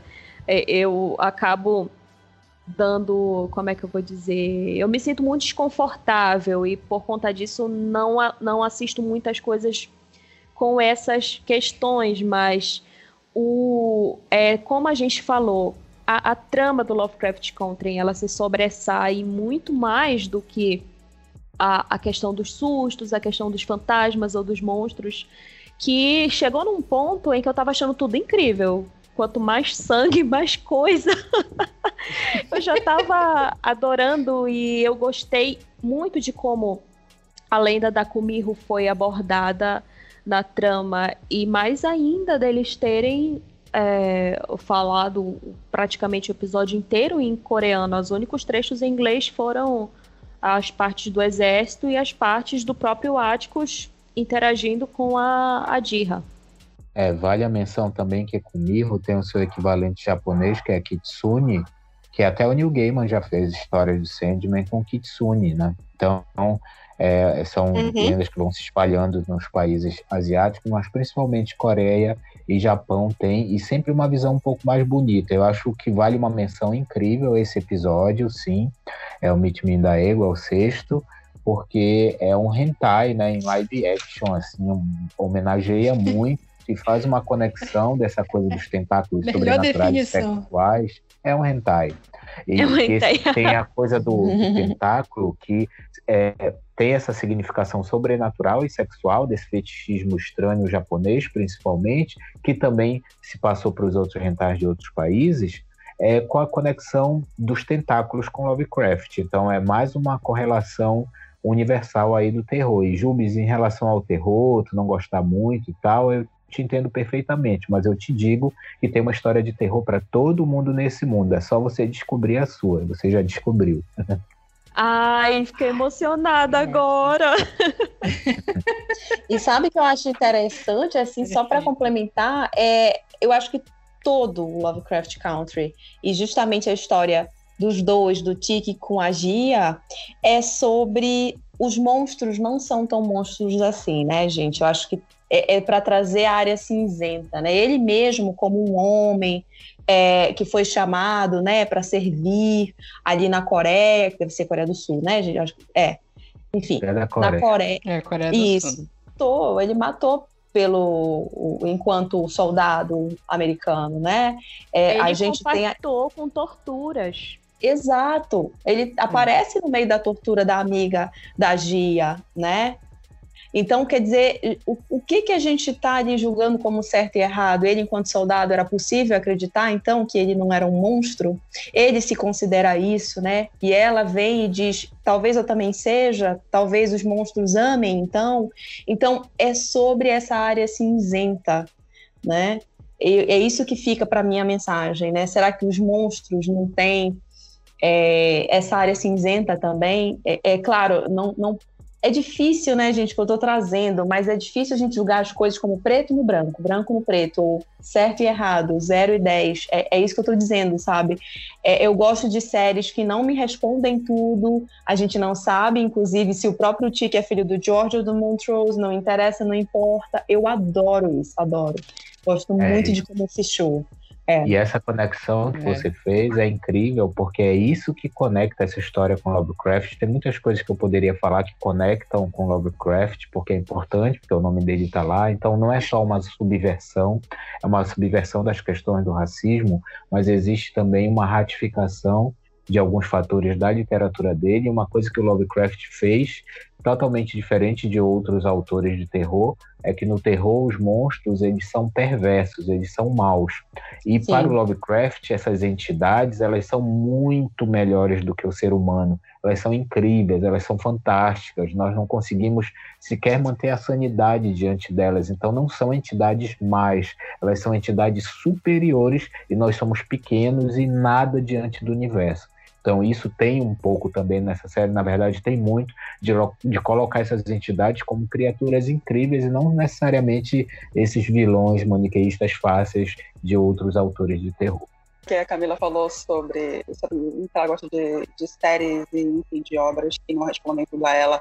Foi uma coisa que a Intrínseca não colocou na capa brasileira, mas na capa gringa tem um, tipo um selo, como se fosse do da, da capa da capa do guia mesmo, que é, é, bem, a tradução fica os demônios da América expostos. E a gente sabe que de, os demônios da América não são necessariamente é, esses monstros sobrenaturais, essa, essa coisa é, tão longe do, do, dos nossos olhos. So, somos nós é, mesmos. Né? Nós podemos Legal, ser, sim, sim. Ser, ser monstros, nós podemos ser tão ruins quanto qualquer monstro da nossa imaginação. American Demons Exposed. É isso mesmo.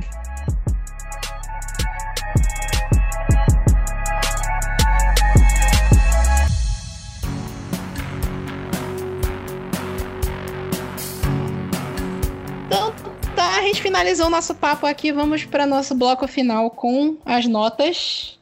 Quer começar, Renata? Tu é a, a, a mais antiga aqui dessa, dessa equipe aqui dando nota. Tirando eu, né? Ter começado pelos convidados, pô, olha, respeita. Bem, um, eu dou nota 4. Eu não vou dar nota 5. Eu, assim, por- eu acho que é uma série super necessária. E eu até ia comentar isso, só que eu me perdi em uma das falas de vocês. É, a única coisa que me vem à mente em Lovecraft Country. E tudo, querendo, querendo ou não, é, rolou um burburinho, um burburinho em cima dele, então, em, em qualquer lugar que foi exibido, e ainda vai ser exibido em certos países, por, enfim, é, restrições da HBO, mas é, me lembrou, tudo isso me lembra, e a coisa que a Jubes falou, aliás, acho que o André falou, que o episódio é, da que foi na Coreia, ele é todo, ele é ele tem muita mu- ele fala, tem muita fala coreana. E assim me lembrou muito uma fala de um comediante há uns anos atrás quando saiu Lemonade da da Beyoncé. Ele falou olha só que louco. O povo o branco americano percebeu que a Beyoncé não é branca que ela é negra e que ela quer falar sobre negros e por negros então, assim, é um negócio que incomoda muito, muito, muito. E que, queridos, é, é, se eles quiserem, eles que mudem de canal, porque a HBO tá aí. A HBO é que nem eu, sabe? É, um, é uma emissora que eu amo porque ela gosta de treta. Ela vê a fogueira, ela joga gasolina. Então, su, su, super, as pessoas super têm que assistir essa série. Gostando ou não de, de terror e, enfim, de elementos sobrenaturais. É, perfeito. É, Jubes? Bem, é, quem aí me acompanha nas redes sociais sabe que geralmente eu sou muito surtada com tudo que eu assisto, tudo eu fico surtando no, no Twitter, porque eu fico muito impactada, eu sou muito emocionada. Mas o Lovecraft Country, ele me impactou de formas muito diferentes. É, por todas as questões que eu já falei, que me agradaram muito aí no decorrer do episódio, fora outras que, se a gente for minuciar cada coisa sobre a série, o podcast vai ficar com três horas de duração, mas é, principalmente porque a série, ela, que eu já comentei, ela me tirou da minha zona de conforto de uma forma muito positiva, então ela me surpreendeu bem mais. É, na verdade, eu fiquei surpresa comigo mesma de que, caramba, nossa, ou eu não tô com medo nessa parte, ou eu tô com medo, mas eu tô muito mais envolvida com esse aspecto do que com o fantasma, ou com o gore, ou com cenas de susto. E, e ela é de uma intensidade que você termina. Você não apenas fica se sentindo, é, nossa, eu assisti uma parada incrível, nossa, plot twist e tal, gostei. Parece que a série, ela principalmente o episódio 9, eles marcam, assim, você termina de assistir e, e, parece que fica aquela marca na, na sua alma. Gente, já tô toda emocionada aqui, toda surtada. Então, por esses diferenciais, e claro, porque eu gostei muito da série, ela, putz, vou, vou recomendar até dizer chega, eu dou, claro, nota 5. É, perfeito. Vai lá, Andrei. Vamos lá, é, eu sei o trabalho que dá para fazer uma obra artística, por isso que aqui em casa a gente não dá nota para arte. Então, é uma questão mais de não fazer com os outros o que eu não gostaria que fizessem comigo, mas eu posso fazer as minhas considerações com certeza. Para mim, é a série mais relevante desse ano até agora. Nós vimos várias séries de terror, né? O Strangers é, from Hell, que é coreano, maravilhoso. Nós vimos também o Grito, que é maravilhoso. Nós vimos a Mansão Bly, incrível, cada um com seus acertos, mas sem dúvida entre esse equilíbrio da importância da mensagem com atuações, produções, roteiro e, e, principalmente os elementos da trama, que é o que mantém as pessoas ligadas na história, além da mensagem, sem dúvida, para mim, é a melhor do ano. Então é perfeita. Perfeito. Camila? Ai, gente, eu vou dizer para vocês que eu também não vou dar uma nota. Primeiro que eu nunca fiz esse exercício e nunca me interessei em fazer, assim, tô falando de coração aberto, tá? E é, eu acredito que a minha recomendação é que assistam todo mundo que tem interesse ou não pela temática que é o racismo, que é a questão da mulher dentro da comunidade negra, do homem também, enquanto construção é, imagética, né, do, do que seria um homem, do que, que é um homem atuante em sociedade, ainda assim dentro da comunidade negra e gay, é, enfim, que é o caso do Montrose, e como tudo isso, é, todas essas vivências vão culminar em a união comunitária, né? E no amor. Eu acho que essa é a mensagem central, em trabalhar pelo nós, pensar pelo nós, e essa obra faz a gente refletir sobre tudo isso, muito mais, sobre tomar conhecimento de, do mundo, sobre, uh, enfim, a gente lutar para que as próximas gerações, para que essa geração que está aí, as próximas, enfim, tenham acesso a conhecimento de qualidade e um pensamento complexo né? Porque é difícil a gente julgar assim ou não, certo e errado, é, sendo que a coisa é mais complexa que isso. Então, eu acho que essa é, é uma série de verdade, é a, é a, melhor que eu assisti esse, esse ano, eu julgo dessa maneira, porque ela traz tantos elementos. É, eu não vou saber falar de maneira técnica, mas ela me entreteu visualmente também, a partir da mensagem também, é, das mensagens, e das experiências dos personagens. Então, isso é muito válido. Eu acho que recomendo 100%. Tá, eu, eu vou dar minha nota. É, eu vou dar um 4,5. Eu tive um pouco de incômodo com o que, que a Renata falou também do último episódio. Essa coisa que o, o Andrei falou do Fix Up, né? É, e de a série meio que funciona como uma história, meio como uma antologia, os pontos se encontram no final. Mas eu, eu, eu acho que talvez essa nota minha mude quando eu rever a série, mas eu ainda tinha ocorrido talvez por a série ser fechada em 10 episódios, talvez se a gente tivesse, tipo assim, ah, vai ter a segunda temporada e tivesse alguma coisa mais aberta, talvez eu acho que talvez eu ficasse mais satisfeito, eu não sei ainda. Eu vou rever ainda essa série toda para pegar mais umas nuances, mas cara, a melhor série desse ano. Fazia muito tempo que uma série não fazia eu me sentir desse jeito. Acho que a última vez que eu me senti desse jeito foi vendo Pay Dreadful, e Penny Dreadful é genial de uma forma diferente, mas é genial também. E eu, eu não dá para comparar uma série com a outra, óbvia, mas eu fiquei com a sensação de que o Lovecraft Country conseguiu me levar por lugares até mais profundos que Penny Dreadful. E até que eu comparei também. Comparei não. É, me remeteu muito ao episódio da segunda temporada de Westworld que eu falei. Do Akeshita, que eu não lembro o nome do episódio agora. Mas foi uma coisa muito emocional também, foi uma coisa que me pegou de jeito. E Lovecraft me pegou de jeito. Lovecraft Country me pegou de um jeito assim que é difícil de explicar, cara. Eu, eu não sou de rever série e tô aqui já. Eu tô prometendo que eu vou rever essa, essa primeira temporada de Lovecraft. Não sei se vão ter temporadas futuras, né? Então, tipo assim, se você chegou aqui, ouviu todos esses spoilers, mas não viu a série ainda Cara, vai lá e assiste. Essa série é espetacular. Essa série é muito boa. Por tudo que a gente falou, né? Ela tem um foco na discussão sobre racismo, sobre o movimento negro, mas não é só isso. Ele fala da mulher branca, da mulher negra, ele fala do homem gay, do homem hétero, ele fala de, mach de machismo, fala de sociedade patriarcal, fala de masculinidade tóxica, fala do que é ser homem e o que é ser mulher. E tá tudo isso em 10 episódios de uma hora, mais ou menos, e eles conseguiram dar discussões profundas para tudo isso em 10, 11 horas de série. Pensa que isso é um trabalho espetacular, cara.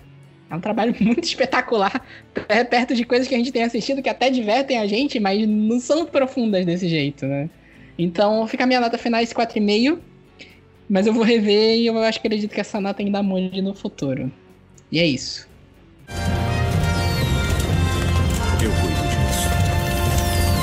E é isso, quase duas horas de papo. Esse podcast vai ficar gigantesco para compensar, porque semana passada não teve. Então, espero que vocês tenham gostado. Quem viu a série, espero que vocês tenham gostado do bate-papo. Quem não viu, espero que a gente tenha convencido vocês a assistirem, porque essa é uma série extremamente importante que todo mundo deveria assistir. E é isso. Beleza? Aguardem aí que semana que vem a gente tem mais episódios. Até a próxima.